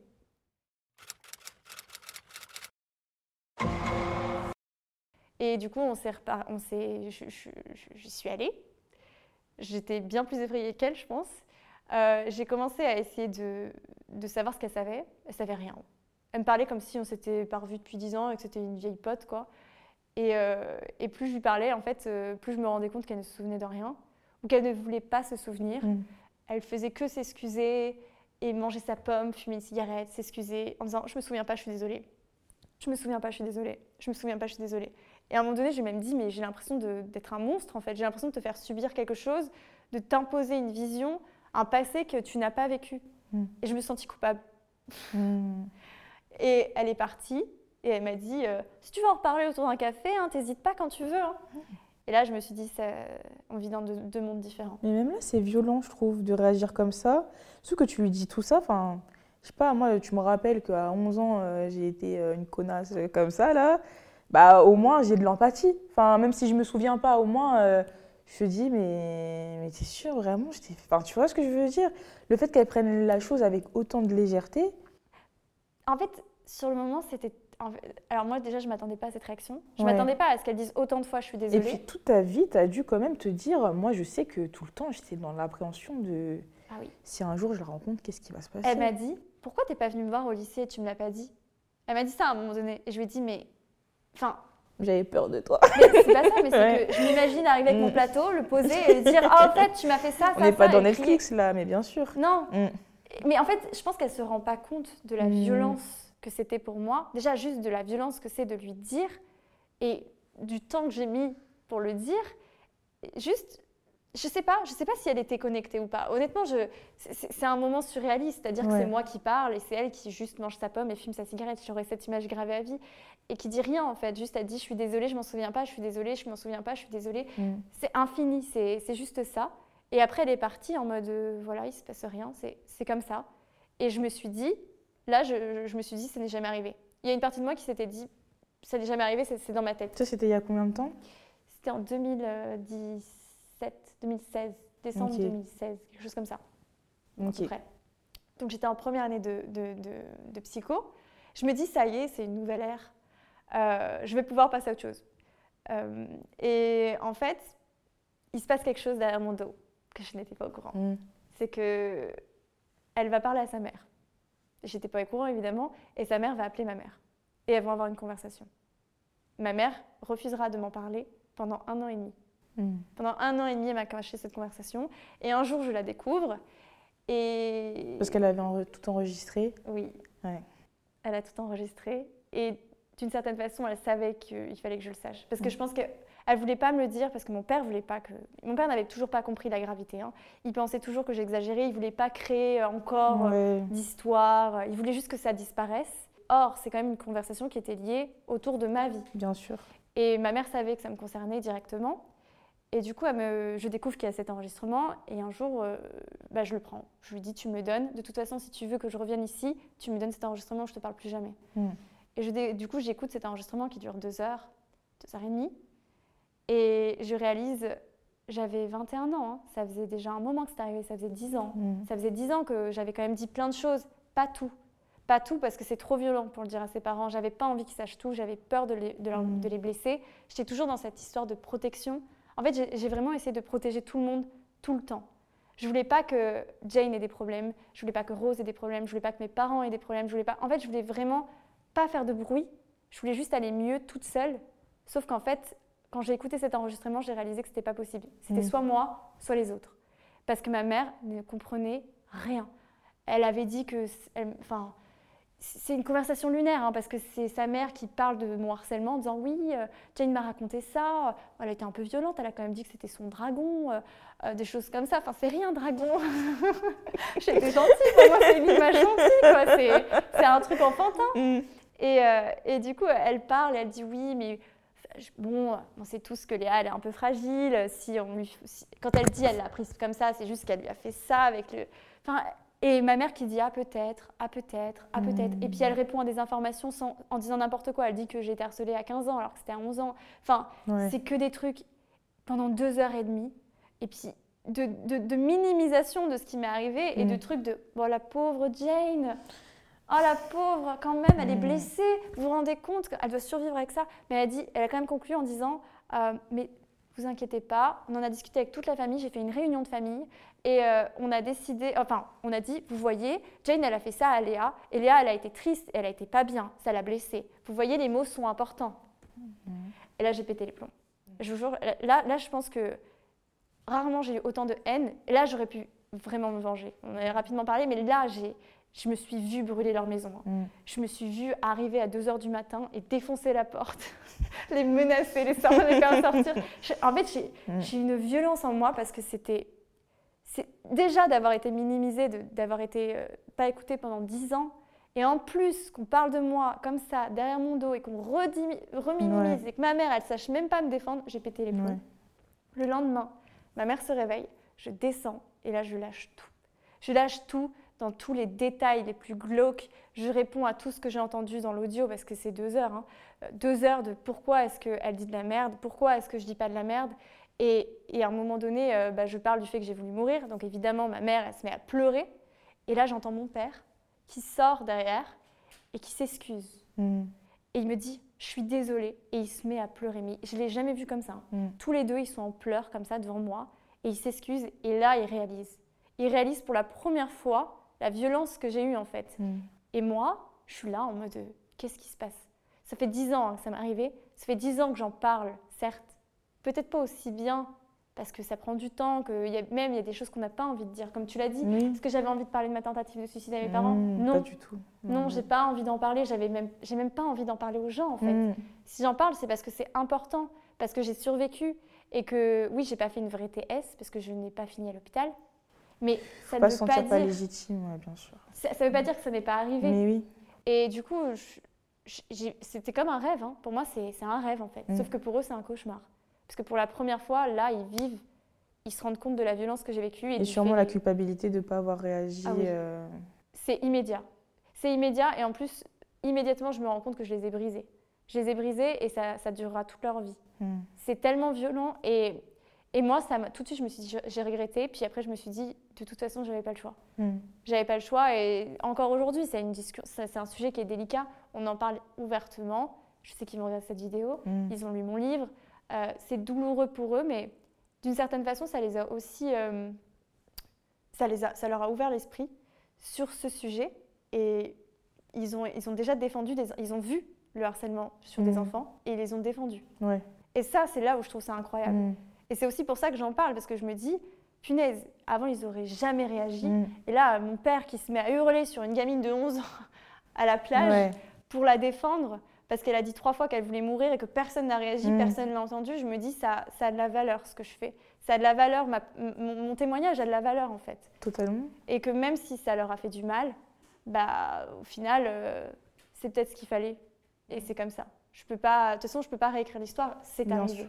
Donc. Euh, et euh, aujourd'hui, c'est quoi le message que tu voudrais transmettre et même s'il y a des personnes qui vivent de l'harcèlement et qui tombent sur euh, cette vidéo, quoi les conseils, entre guillemets, même si je sais que c'est très difficile hein, à donner euh, pour essayer de euh. sortir de cette situation? Bah Déjà, il faudrait qu'elles se sentent concernées. Hmm. Donc le premier conseil, c'est que si on vit une violence, quelle qu'elle soit, hein, qu'elle soit physique, psychologique, que ce soit juste des moqueries, si on se sent heurté, c'est qu'il y a une raison. Hmm. Alors le harcèlement, la définition, c'est la répétition. Donc si c'est souvent, c'est que c'est du harcèlement, c'est tout. Mm. Même si c'est tout, t'es moche une fois par jour, c'est du harcèlement. Après, euh, ça implique pas tout le monde. Donc déjà de savoir qu'on qu'on vit une violence, c'est important. De se croire, c'est important. Et d'essayer de parler à une personne de confiance. Et si cette personne de confiance vous trahit, eh bien trouvez-en une autre. C'est horrible, mais la vérité, c'est que la seule personne de confiance qu'on a, c'est nous-mêmes. Mm.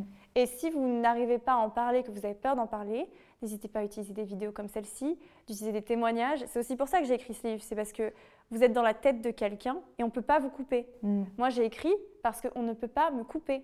Mm. Donc, tu, montres un passage et tu dis, voilà, ça, c'est ce que je ressens actuellement. Ça, c'est ce que j'ai vécu ou ça se rapproche. Ça peut aider de ne pas avoir à... L'oral, c'est très dur. Hein. Là, c'est un exercice très compliqué. Alors que l'écrit, parfois, il y a... c'est plus simple. On n'est pas directement, on regarde pas les gens directement dans les mm. yeux. Il n'y a pas le jugement direct. On ne peut pas nous, couper dans, dans, ce qu'on dit. Donc voilà, c'est les conseils que je donnerais. Et après, il y a les numéros que tu afficheras, euh, j'imagine, euh, mm. pour euh, si jamais on a vraiment, vraiment un souci actuellement. Quoi.